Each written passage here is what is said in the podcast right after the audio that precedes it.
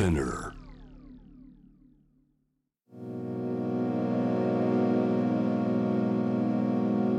Spinner.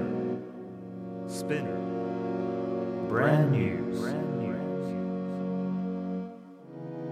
Spinner. Brand news. With Slack.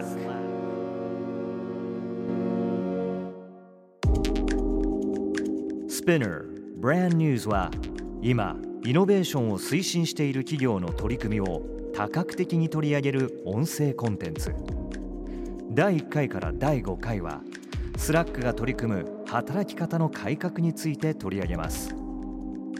第2回は東京工業大学リーダーシップ教育院特任准教授嘉村賢州さんへのインタビューでテーマは企業に求められる新しい指標アジリティとは。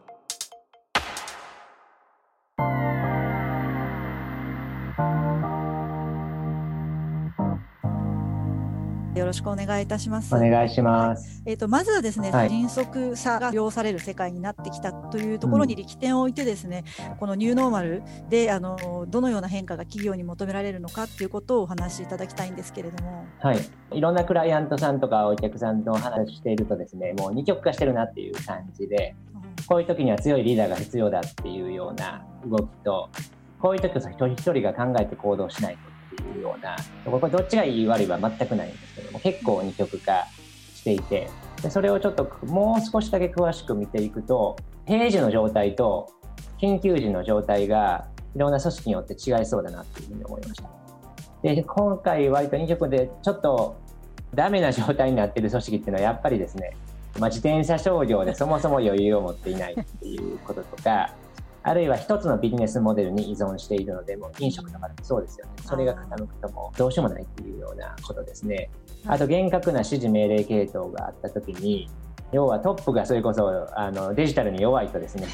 在宅でどういうふうにすればいいかっていうそのズームの方針すら決めることができないっていうような感じででもトップがまだ検討してるからとかっていうような話で対応できてないっていうことがありますしそういう組織っていうのは組織の個々人もですねパニックになりますねパニックになると自己中心的になっていきますのでどんどん他人を叱責して誰が悪いんだとか誰かリーダーシップ取ってやってくれよとかっていうもうプレッシャーを与え合ってるようなそんな状態になっていきますと。で逆に違う組織はですね分散された権限で自ら判断できる状態の流動的な組織が作られていてそもそも組織内にユーモアというかある意味いろんなことが提案できたりとか不安を出せるとかっていう組織っていうのはこういう時にたとえ Zoom とかを使ったことがなかったとしてもちょっと試してみましたっていうのがすぐに現場からあってこれいいですよっていうのがどんどん上がってきてあのそれでえー横展開していくっていうようなことがスムーズに起こってるのかなと思います。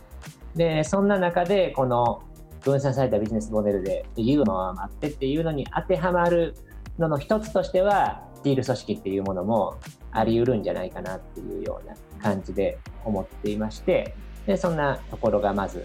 一番初めのお答えかなという、そんな感じですかね。なるほど先生のおっしゃるそのティール組織っていうのは後者のビジネス形態というかタイプのそういう認識そのティール組織イコールそれではないっていうことなんですか？あーそうですね。だから簡単に言うと、生命体のような組織うんです。教育でも学年混ぜこぜで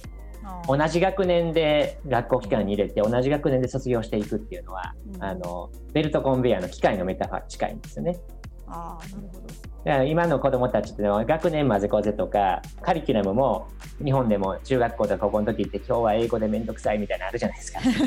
はいでも今の最新の教育は朝学校に来たら自分たちが自分でカリキュラム決めるんですよね。でそれでやっていくっていうようなうん。いろんな要素が混ぜこぜでかつ自己決定できる、えー個が主体要素が主体そして全体のいい循環を生んでいくっていうまるで生態系とか生命体のような医療とか農業とか政治とか行政とかってある中で組織も生命体のような組織があるんじゃないかっていうような感じで生まれたのが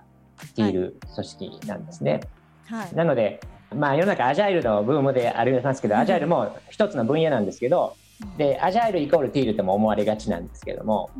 ティール組織を簡単に言うと、そのアジャイル的な組織構造もあり、要はでも人間の集まりですよねっていうどうやったらこの一人一人全然異なる性格とか性質を持ってる人間が生き生きとその人生を全うできるのかっていうことともう一つは産業革命情報革命のパラダイムって企業の目的が最大化と生存になるんですよ。より成長するためにと、はい、この世の中で生き残るためにはっていうようなもので企業活動が行われるんですけどもティール組織でいうと何のためにこの組織がこのように存在するのかっていう世界のどんなギフトになっていくんだっていうようなあの目的を持ってる。なので働いてる人たちはもう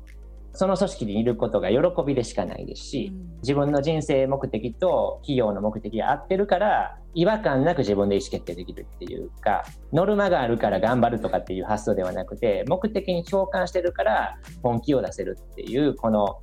組織構造を人間の集まり目的が世の中にどんなギフトあるんだってその3つの組み合わせがあるのがティール組織と思っていただくことが、うん、えー、割と今の世の中の表層的な T の理解を超えれるかなっていうようなところはありますかね。あの先生もよくあのいろんな対談の中で船頭を多くして船山に登るっていう話をしてらっしゃいますよね。はいはい、でその船頭を多くしてのところをですねどうやってこう意思を統一してまさにそのおっしゃったように自主運営っていうところに、はいはい、あの結びつけつつ組織としても同じ方向を向いていくのかっていうところしかも迅速にっていうところですね。はいはいはい、それをその両立していくその方策としてあのどのようなことが考えられるのか。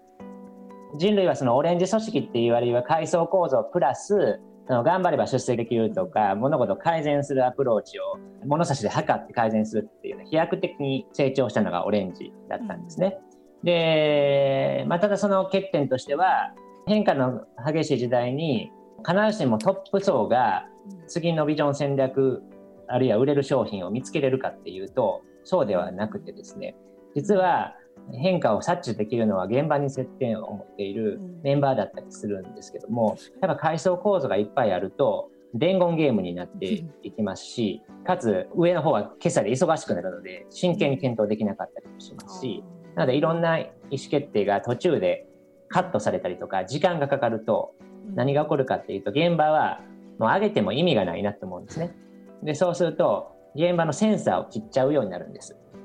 なので結局世の中の流れをつかんで物事を進めていくのは経営者任せっていうふうになっちゃうんです。あうん、日々現場に設置してる人たちの方が本当は気づける可能性がありますよねっていうところでそでそんな中で一人一人のセンサーというか一人一人違う価値観とか物事の考え方が捉え方があるからいろんな情報が集まってくるのでいろんな声を拾おうというふうな形で発展していったのがグリーンの組織になるんですね。うん、でそういう組織はニックネームで呼び合ったりとか役職付きで呼ばなかったりとか対話とかワークショップを多くしたりとかっていう意味でいろんな意見が出てくるんですね。でそうすると働く人たちも参画意識も高まってやりがいも出てくるんですけどでここで今おっしゃっていただいた鮮度を多くして船余るモノボル現象が起こって意見は出たけどもこれどれどう決めるのよ？いうような感じになりやすいと。ただグリーンの段階を通ることによってカルチャーってものが生まれたりとか、オレンジよりも人間関係がいいのでちょっと言いたいことが言い合えたりとかっていうような成長はしてるんですけども。はい、なのでグリーンをうまく通り抜けるとなんとなく大事にしてる価値観は共有できたりとかこういうものを世の中に出せると喜びだよねっていう大まかな目的意識みたいなものは共有化されていくんですね。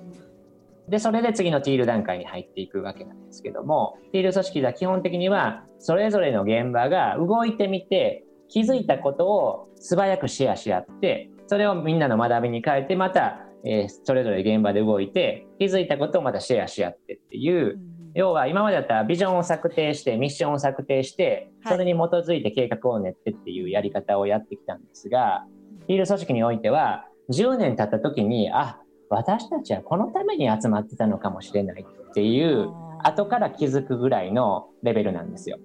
なのでよくあのティールで言うと存在目的っていう3つの特徴のうちの1つなんですけどだから今だったらより在宅とかオフィスに集まるというのじゃない方向かもしれないねってそっちの方に今流れが動いてるかもしれないねぐらいの共有なんですよ。うん、だけど動いてみたらまた戻っちゃうかもしれないしそうあのそう本当に進むかもしれないしっていうのは誰もが結論は出せないでしょうと。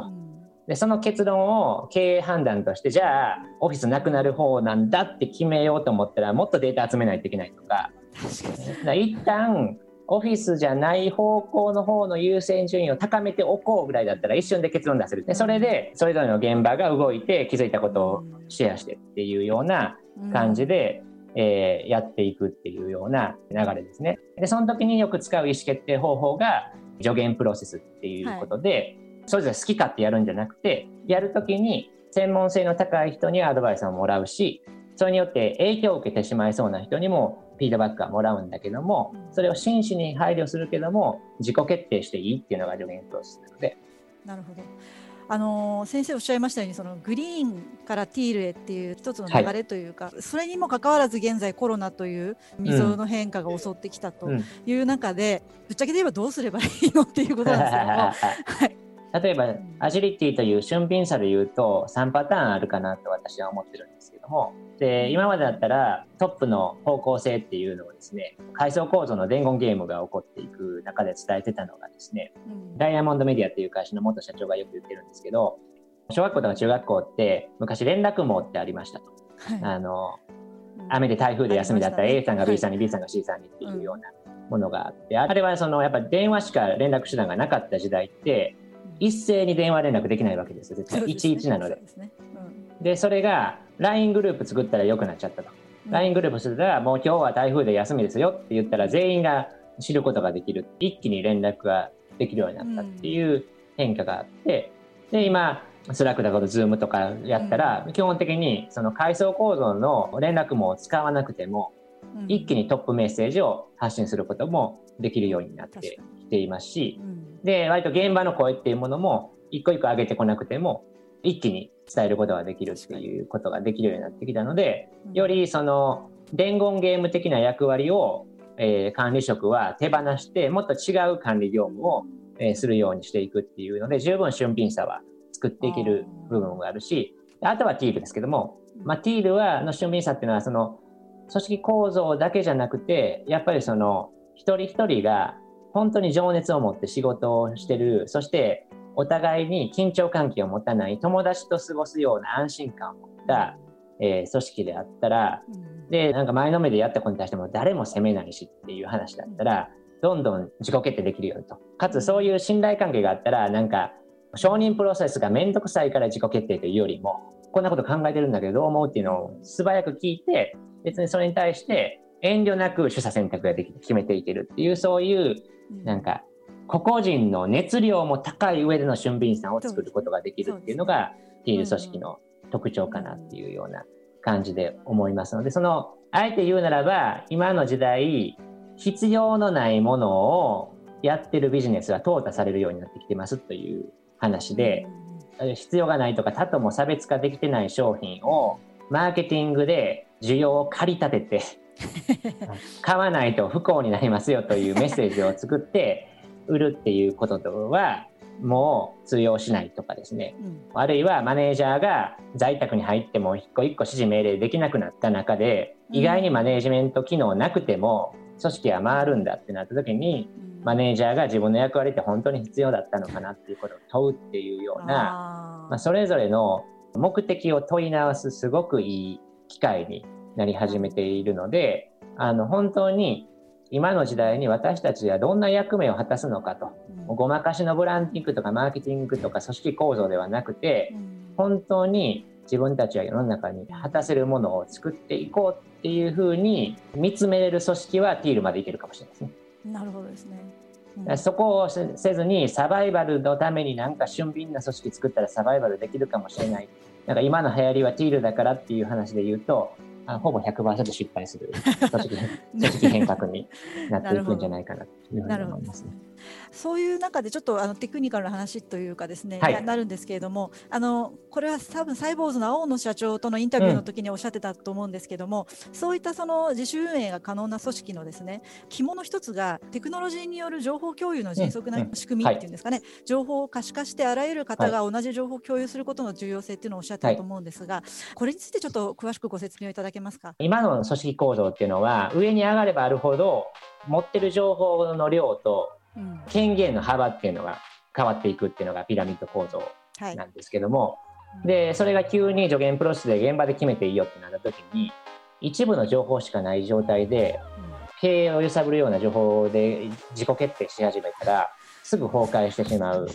経営者のように、えー、現場の個々人が判断できるっていうそういう情報の透明性は非常に重要ですね。なので日々どんな役割の人たちがどういうような仕事をしていて今どういう状況なのかっていうようなことが見える。であとはまあ誰が何を担っているのかっていうことも見えるっていうことがあのティル組織では欠かせない情報かなというふうに思いますね。なるほど。そこであのティール組織っていうとまさに浅い理解で言うとですね社長いらないんじゃないのっていうような、うんうん、こうきっとそういう人が出てくるんじゃないかなって思うんですけれどもマネジメントいらないじゃんみたいな。はい、CEO の役割っていうのはあの明確に変化していくんですけどもこれがちょっと誤解が生みやすいんですけどもセンシングとビジョンの提示っていうあのスティーブ・ジョブズをイメージしていただければと思いますけどやっぱり天性のこっちの方向だとかそれはうちらしくないよねいう感覚を持った人っているんですね。でそれはティールで言うと存在目的の声を聞きやすい人っていうんですよ。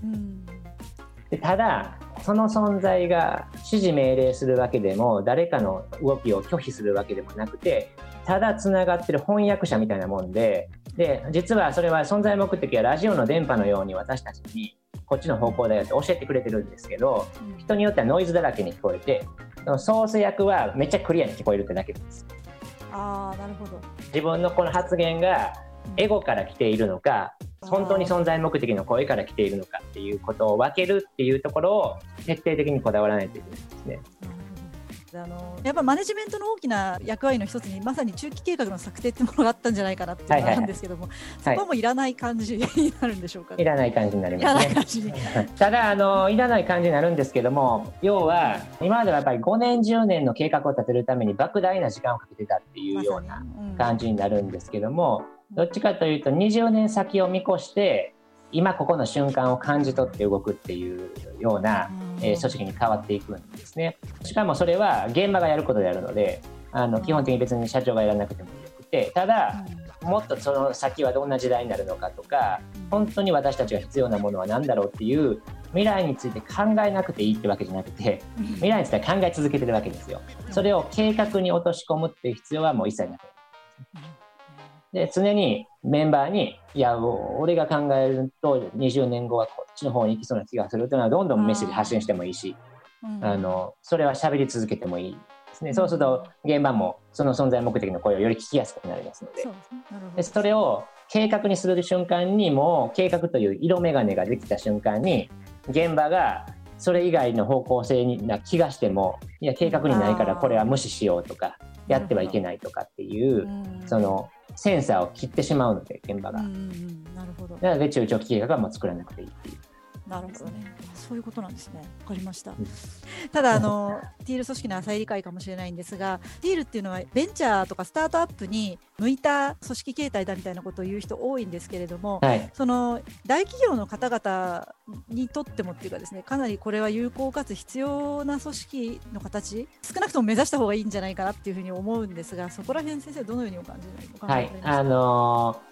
ー、大事な問いかけとしては。ティールかどうかっていうのもナンセンスだし、ティールを目指すのかっていう意思決定もする必要は全くないんですが、今の組織が健康なのかどうなのかっていう質問と、一人一人の行動がエゴとか恐れとか焦りで動いているのか、愛とか思いやりとか情熱で動いているのかっていう、それはすぐにわかるじゃないですか。なんか日々の仕事が上司に言われたからやらないといけないっていう動いてるのかとかそういうのがを見てあちょっと健康じゃないなとかなんか一人一人の動きが誰かの恐れとか誰かの見た目を気にしてやってるなっていうのに気づいたらそこをなぜだろうっていうことを組織メンバーで話し合いながら少し修正していくっていうことの繰り返しをやってるうちにもしかしたら5年後10年後外から見たらティール組織になってるかもしれないっていうぐらい、ティールを目標設定にするっていうのは絶対やってはいけないっていうのはフレディックがよく言ってるからです。そうなんですね組織としてのその健康そういう企業として回っているかっていうことこそがそうです。なので一人一人が人生として自分のせっかくの生きてる人生を誇れるというか、あの自分の人生肯定できるような仕事をしてるか取り組めてるか人間関係のやり取りをやってるかっていうことの内なる指針さえ持てれば勝手に変化していくっていう。ちなみにそんな中でいきなりその非常に具体的なところに戻っちゃって申し訳ないんですけども、その Slack のですね、まあ、使い方というか、まあ、ちょっと教えていただければというのと、うん、あとそういったそのテクノロジーの、まあ、具体的な例というかですねあのそれがどういうふうに組織に影響を与えるのかっていうところを語っていただきたいんですけれども。はいあの私のところはですね、 GlassFrog っていう、あのティール的なものに使う、ホラクラシーっていう技術で使われるツールがあってですね、それと Slack を並行して使っています。で、それ何かっていうと、今までの組織って分かりやすかった、部署ごとにピラミッドで組織構造を作れたんですけども、うん、ティールで言うと、ある組織では会計入力もするし、社内保育所の保育士もするし、広報もするとかっていうような複数役割大歓迎なのがティール組織なんですね。で、同時に好き勝手役割変えるとそれは迷惑になるんですけども、ちゃんと調整すれば、その人の人生のキャリアに合わせてどんどん役割も変えていける。例えば育児休暇を私は3年取りたいんですってのもありかもしれないしとか、含めてそれも承認する上司とかリーダーいませんから、関係者で話し合いながら流動的に変えていくっていうようなことが起こるので、その変化し続ける役割と誰が担ってるのかっていうのが見える化しないと、つかめなくなっても迷子になってしまいますと。でそれをつかむのが GlassFrog っていうものなんですね。でその役割ごとにチャンネルを作らせていただいてます、 Slack の方で。でそうすると、まあ、全部蓄積していきますので新しく例えば広報に入りましたけども広報チャンネルに広報にアサインされてなくてもいつでも見れますけどもあの広報チャンネル見るとどういうやり取りがやってるのかって、まキャッチアップできるし重要なファイルも見つかるしっていうような感じになっていくっていうような感じで、まあ、いち早く情報をキャッチアップできる共有できる仕組みになってるなっていうことですね。あとその役割を超えて物事を決めるときに普通は階層構造を上の方に上げて下ろしていくっていうふうになるんですけども、いう組織で言うとロールトゥーロールっていう風な感じで別に階層構造使わずに、まあ、関係する人にアドバイスプロセス助言プロセスでやればそこでも決めれるわけなので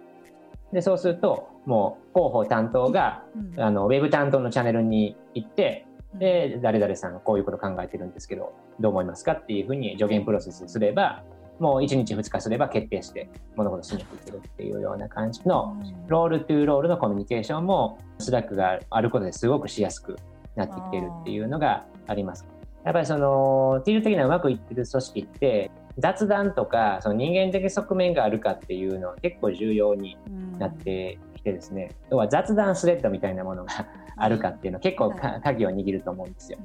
本当に気軽になんとかできる。と Slack の中で実験も始まって今構想してるのが個人ごとがチャンネルっていうのであの、はい、垂れ流しラジオみたいな感じでちょっと思ったこととかツイッターにつぶやくようなこととかなんか面白い情報を発見したっていうことをつぶやくチャンネルを全員が開設してですね。でそれは別に無理に他の人は閲覧したりとかリアクションしなくていいっていうような感じでみんなが気楽に自己チャンネルで趣味垂れ流しみたいな感じのことをやっていると やっぱすごい人柄が出てくるのと、フェイスブックとかもあの皆さんつぶやくのでやっぱり外を意識するのでさすがにこの情報は投げれないなとかですね、そういうものがあるんですけども安心し合ってる組織メンバーだったら、まあ、全然そういうこと気にしないのでで、Facebook には書けないようなものもどんどん Slack の個人チャンネルにわーっと流してくれるので、いや、こんな、あ昨日この映画を見てこの人は感動したんだとか、あ僕も見たよとかっていうような、すごい潤滑油になるような感じがあって、でそれは今結構うちのチームのエネルギーを高めてるなっていうような感じがあって、嬉しい機能だなっていうような感じですかね。はいあの川野先生、本当に今日はあのいろいろとあの幅広のお話をありがとうございました。あのテクノロジーから CEO のあるべき姿まで非常にこう幅広く勉強させていただきました。ありがとうございます。すごいあの非常に刺激的な質問をいろんな角度からいただけたので、スリリングで楽しいインタビューになったなというふうに思います。そう言っていただけると大変ありがたいです。どうもありがとうございます。Spinner Brand News with Slack